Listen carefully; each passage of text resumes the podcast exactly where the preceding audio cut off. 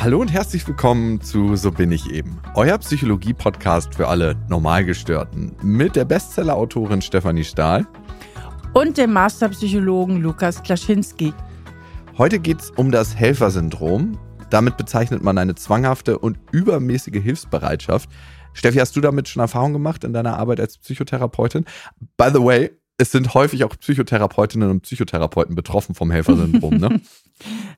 Also ich selbst bin da jetzt nicht von betroffen, aber natürlich, also du hast sehr häufig mit Klienten zu tun, die dazu eine Neigung haben, zumal es sich ja auch überschneidet mit anderen Ausprägungen, zum Beispiel ähm, vieles perfekt machen zu wollen oder sich in eine gewisse Co-Abhängigkeit zu begeben, äh, manchmal auch mit einem Burnout, ja, weil es geht ja zurück immer auf so eine gewisse Persönlichkeitsstruktur, die grob gesprochen das Gefühl hat, nicht richtig viel wert zu sein, äh, wenn sie nicht auch leistet. Entweder beruflich und oder eben auch, indem sie sehr viel hilft und immer für andere Menschen da ist. Und du, Lukas? Ja, also klar, ich hatte auch persönlich damit schon zu tun, dass ich mich gefragt habe, wo ist jetzt die Grenze, wann muss ich aufhören und wann werde ich in so einen bestimmten Strudel mit reingezogen. Ich habe, als ich äh, Anfang 20 war, eine Dokumentation über einen Heroinabhängigen gemacht. Ne? Und ich habe irgendwann gemerkt, dass es aufgehört hat, diese Dokumentation zu sein, wo ich ihn nur begleite und filme, sondern kamen immer mehr persönliche Gefälligkeiten dazu. Leih mir mal hier bitte 50 Euro, ich muss ein Geschenk für meine Mutter kaufen und gib mir mal da was, kannst du mich da hinfahren, äh, kannst du mich aus dem Gefängnis abholen.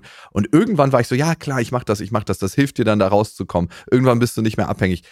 Ich habe ein bisschen gebraucht, um zu checken, dass der A immer von dem Geld sich Heroin gekauft hat und dass ich immer mehr in diesem Strudel war, ihn unbedingt da rausholen zu müssen und ich kann ihm helfen und durch mich kommt er da raus. Und ähm, irgendwann habe ich dann das gemerkt, dass das äh, eine Verblendung meinerseits ist. Also mir hat auch sein Gefängnisaufenthalt dabei geholfen, muss ich sagen.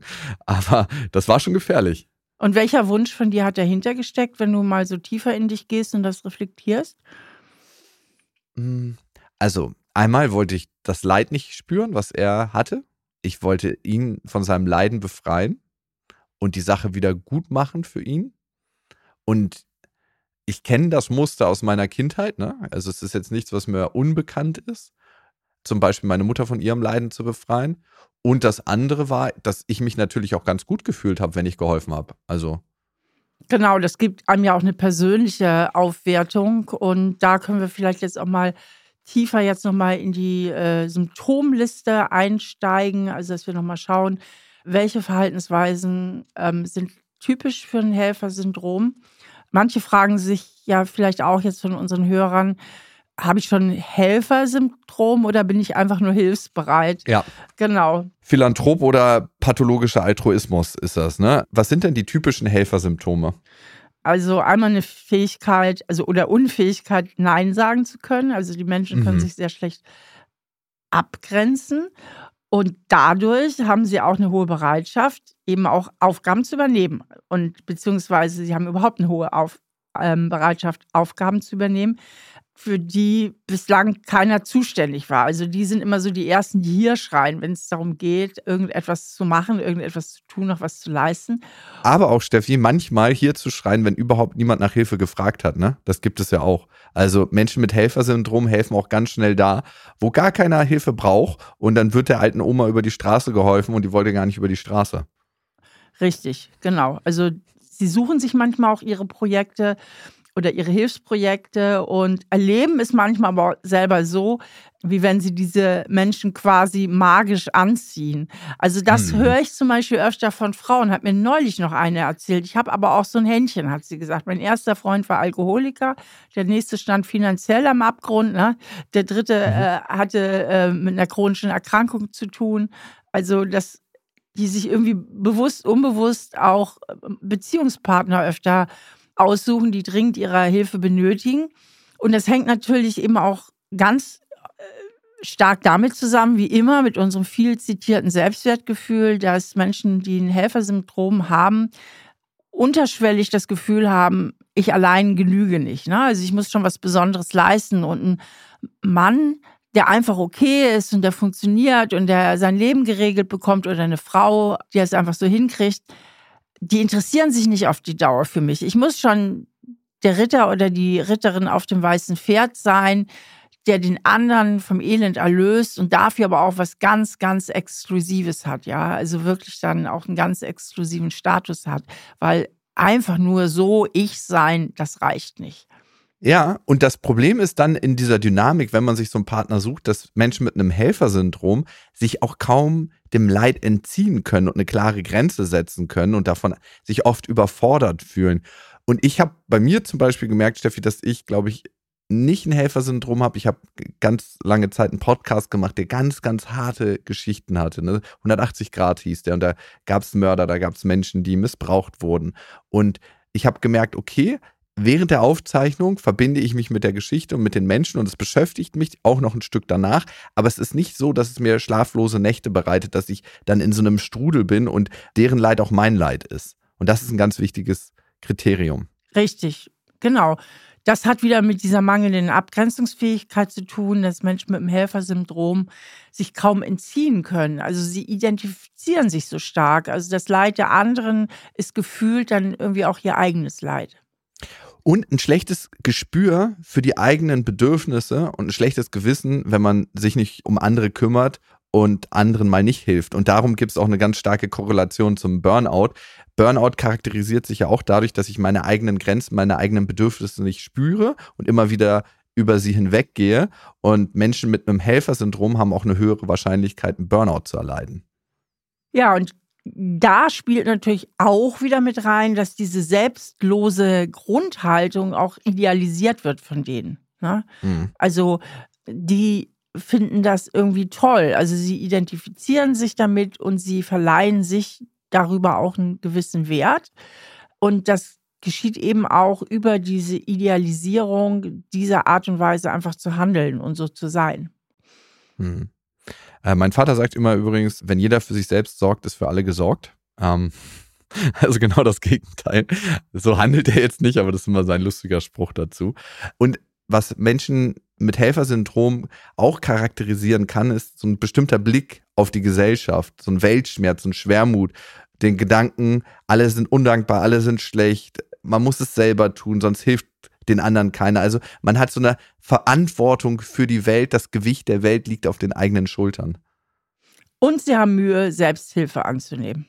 Also wenn mhm. sie selber mal äh, ein Problem haben, fällt es ihnen schwer, selber dann eben sich auch Hilfe zu suchen beziehungsweise Hilfe anzunehmen. Weißt du eigentlich, wie viele Leute in der Bevölkerung davon überhaupt betroffen sind?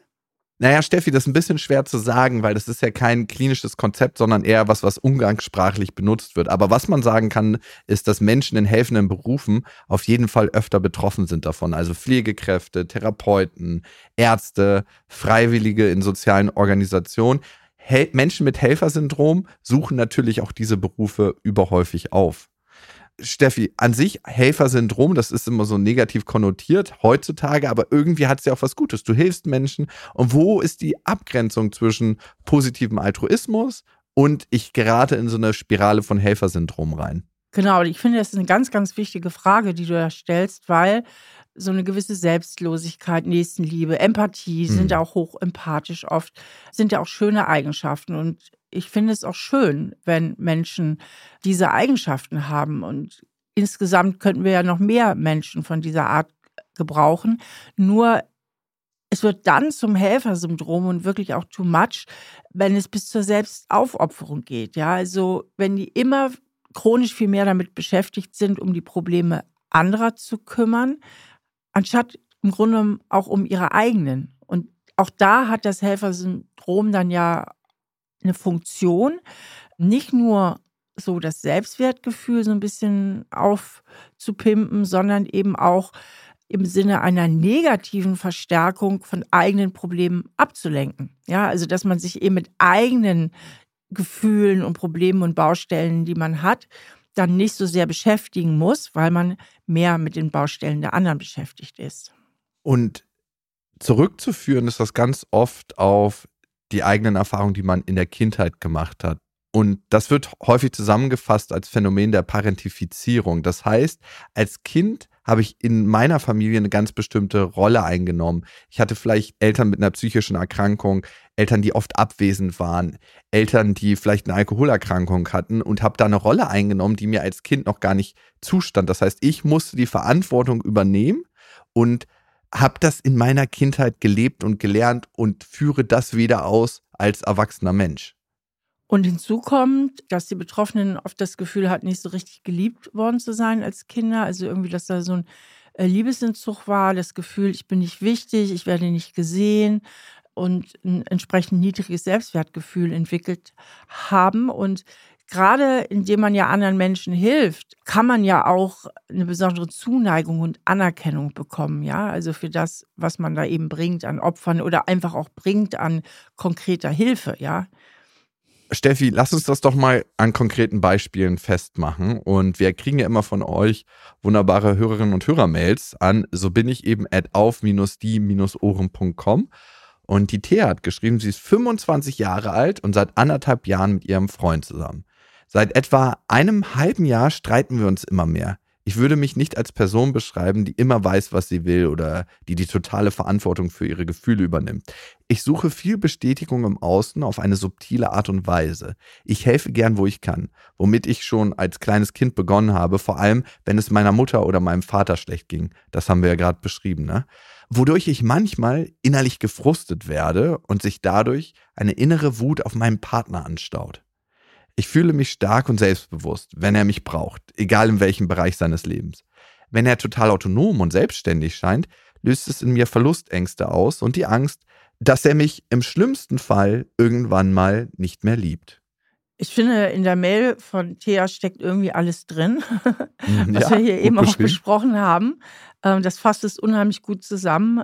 Sie beschreibt sich als eine Person, die nicht immer weiß, was sie will mhm. oder die totale Verantwortung für ihre Gefühle übernimmt. Das heißt, sie ist auch so ein bisschen überangepasst, ist da am Schwimmen und ähm, versucht sich eben die Bestätigung im Außen zu holen, ja, dass sie wertvoll ist. Und die Begründung liefert sie auch mit, dass das schon sehr früh bei ihr begonnen hat als kleines Kind, wenn es der Mama schlecht ging oder dem Papa schlecht ging, dass sie da schon versucht hat, irgendwie auch die Verantwortung zu übernehmen. Das heißt, denke, sie hat früh ein Muster gelernt, wo sie belohnt wurde dafür, dass sie ein hilfsbereites, liebes, aufmerksames Kind ist, weil die Eltern, wenn es denen öfter schlecht ging, waren viel mit sich selber beschäftigt.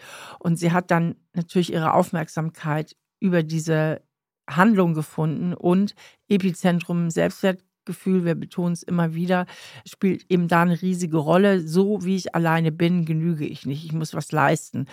Und genau das sagt sie dann ja auch, wenn es ihrem Freund nämlich gut ist und der autonom und selbstbewusst ist, dann hat sie sofort das Gefühl, im Grunde an seiner Seite zu verblassen, ne, nicht mehr gesehen zu werden, beziehungsweise nicht mehr geliebt zu werden. Und das bringt alles wunderbar auf den Punkt, wie es den Betroffenen eben geht.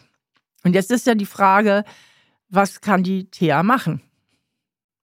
Also den ersten wichtigen Schritt ist hier ja schon gegangen, das alles festzustellen und sehr reflektiert damit umzugehen. Das heißt, du kennst deine Mechanismen, du kennst deine Muster. Jetzt gilt es eigentlich neue Erfahrungen zu machen, die dein altes Programm überschreiben. Und ich sage mal, man kann nach dem Zwiebelprinzip vorgehen. Steffi geht gerne von innen nach außen. Ich gehe auch gerne von außen nach innen. Das heißt, was passiert denn, wenn du das mal nicht tust, wenn du deinem Freund mal nicht hilfst, wenn du ihm mal sagst, was da in dir vorgeht. Also ganz, ganz wichtig ist, die Verbindung einzugehen, weil wir alle sehen uns nach Verbindung und in der Verbindung können wir Themen viel, viel besser bearbeiten. Das heißt, dass du genau das, was du uns gerade erzählt hast, mit deinem Freund ganz, ganz offen teilst, dass das bei dir als Mechanismus anspringt, dass du merkst, da wird ein altes Programm aus deiner Kindheit wachgerüttelt und dass du gerne mit ihm als Übungsmensch oder als dein Beziehungspartner daran arbeiten würdest und dass du bewusst mal genau nicht hilfst und in dein altes Muster reinklickst, sondern guckst, was passiert, wenn du das nicht tust und ob du dann trotzdem noch geliebt wirst. Das heißt, eine neue Erfahrung machst. Und das andere ist natürlich, Steffi, an dem Selbstwertgefühl zu arbeiten. Richtig, da geht es natürlich wieder um die Arbeit mit dem Schattenkind, also diesen alten Prägungen, die sie ja eben auch mitbekommen hat. Sie wird Glaubenssätze haben, wie ich genüge nicht, ich muss leisten, um geliebt zu werden und so weiter. Also Thea, dass du einfach mal guckst, im tiefsten Inneren, was hat mich da so sehr geprägt, welche Glaubenssätze hat mein Schattenkind und dann eben mit diesen üblichen Schritten versuchst, die Vergangenheit von der Gegenwart zu unterscheiden, weil dein Schattenkind arbeitet ja mit den Erfahrungen, die es in der Vergangenheit gemacht hat und überträgt die auf die Gegenwart.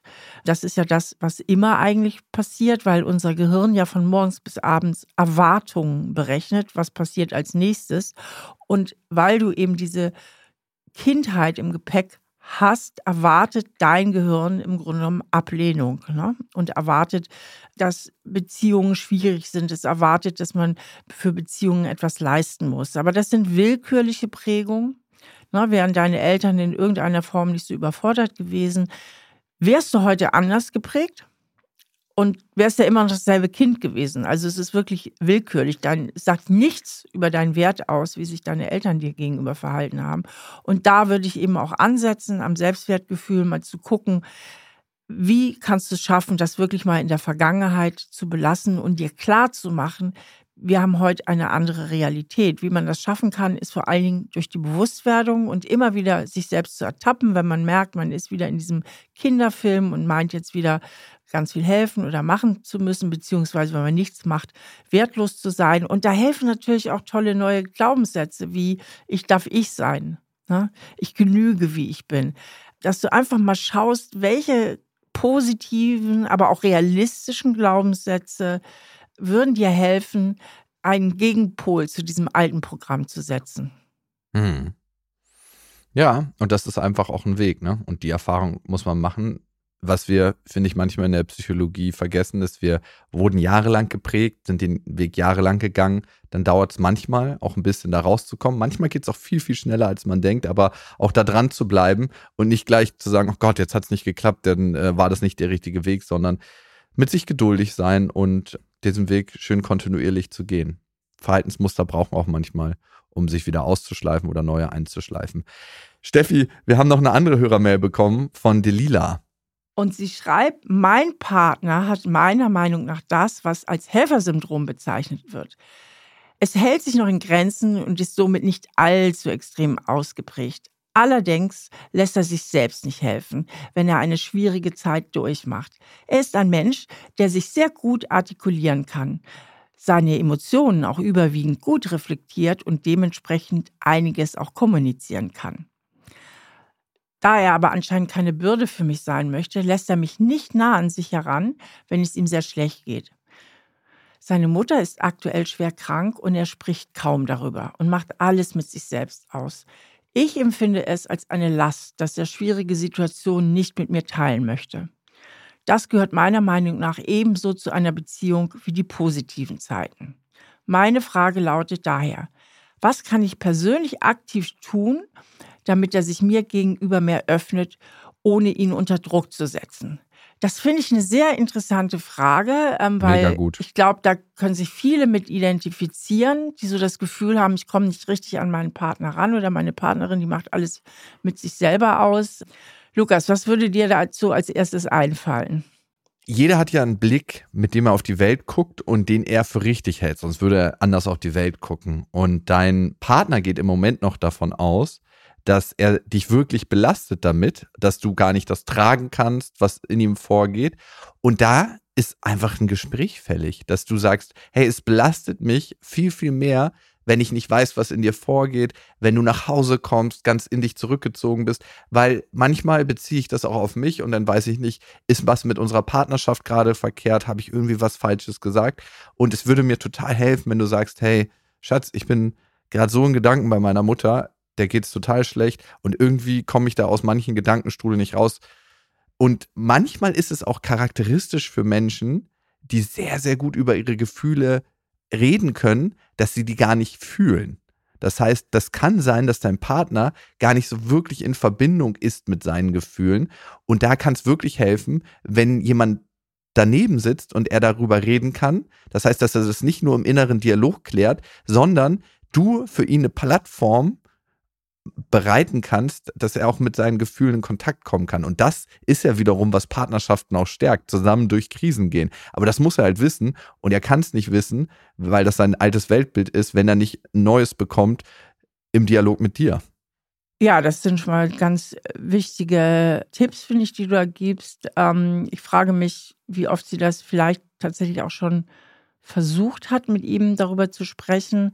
Ich glaube, und das geht so in die Richtung, was du sagst, dass es ihm vielleicht trotz aller Eloquenz irgendwo auch schwer fällt, sich in diesen Punkten, wo er wirklich selber so betroffen ist, äh, so zu artikulieren und da auch relativ viel Zeit und Raum benötigt. Und ich denke, diese Empathiebrücke, die du eben auch versucht hast zu bauen, dass die, die Lila ihm klar macht, was es mit ihr eben auch macht, denn sie wird da ja auch wirklich ausgegrenzt. Ne? Also da bricht ja auch die Verbindung ab, dass er nochmal spüren kann, wie es ihr damit geht. Und das könnte eine ganz, ganz wichtige Brücke sein, dass er dann eben bereit ist, sich da auch mehr zu öffnen dieses Gefühl des Ausgegrenztseins, ja, was sie da ja hat. Und auch wirklich dieses Argument, dass es für sie im Grunde leichter zu tragen ist, wenn sie Bescheid weiß, als ausgegrenzt zu sein. Also im Grunde ist die Bürde für sie ja größer so. Und das scheint ihm nicht klar zu sein. Also er belastet mhm. sie durch sein Schweigen mehr, als dass er sie durch Reden belasten würde. Und das, glaube ich, kann ein ganz, ganz wichtiges Argument sein, Total. wo er dann auch nochmal sich einen Ruck geben kann und sagt, ja, hat sie eigentlich recht. Ja, und ich glaube, an Gefühle kann man sich auch rantasten. Ne? Man muss nicht gleich 100% die Verletzlichkeit aufdrehen, weil das ist ja was, was bei deinem Freund ist, ne? Das, sich verletzlich vor dir zu zeigen. Thema, was ihn total beschäftigt, sich damit vor dir zu öffnen und zu sagen, ja, hey, das ist auch eine Facette von mir. Ich kann nicht immer der große Starke sein, der irgendwie alle Situationen souverän meistert, der über alle Gefühle reden kann, aber nicht so die Gefühle spürt, sondern das überfordert mich. Und da vielleicht auch Babyschritte zu gehen, gemeinsam, mal das anzusprechen. Und da macht er dann die erste gute Erfahrung, dass das bei dir einen Raum findet. Und beim nächsten Mal geht ihr ein bisschen weiter. Das heißt, man muss nicht dieses große Gespräch haben, wo alle beide sich ausholen und wo man sich weint in den Armen liegt, sondern man kann da sachte auch rangehen und dass er da Sicherheit gewinnt, ne? weil das wird eine Sache sein, die er nicht geübt hat in seinem Leben. Und wie fühlen sich Sachen an, die wir nicht geübt haben? Unsicher. Und unsicher fühlt sich bei vielen unangenehm an, weil wir darüber keine Kontrolle haben. Und auch da, das zu sehen wie ein Sport, wo man erstmal ein bisschen übt, dann macht man ein bisschen weiter, irgendwann hat man Turnier, irgendwann äh, spielt man Regionalliga und dann wird man immer und immer besser. Aber wir gehen einfach mit Babyschritten in manchen Bereichen unseres Lebens voran. Ja, auch diese Folge hat mal wieder gezeigt, dass es letztlich immer um dieselben psychischen Grundstrukturen geht, dass es immer wieder auf gewisse psychologische Konzepte zurückgeht. Ganz, ganz viel hat zum Beispiel mit Überanpassung zu tun und damit natürlich nach dem Wunsch nach Bindung, ja, dass man Bindung haben möchte und meint, für die Bindung in Beziehung sehr viel tun zu müssen. Und äh, ja, ich finde das immer wieder ganz aufschlussreich, das so von so scheinbar so unterschiedlichen Seiten und scheinbar so unterschiedlichen Diagnosen und Symptomen beleuchten zu können. Ja, vielen Dank an dieser Stelle an euch fürs Zuhören. Und wenn ihr ein Thema habt, was ihr mit uns teilen möchtet oder auch einen Themenvorschlag, dann bitte per Mail an uns. So bin ich eben at auf-die-ohren.com. Ihr könnt uns natürlich auch auf Instagram erreichen. Einmal Stefanie Stahl und lukas.klaschinski. Ich hoffe, wir hören uns wieder und habt eine ganz schöne Zeit bis dahin. Tschüss. Das ist ein Podcast von RTL Plus Musik, produziert von Auf die Ohren. Schnitt Jonathan Rauer, Recherche Sarah Ihn, redaktionelle Leitung Sophie Ida Hischenhuber.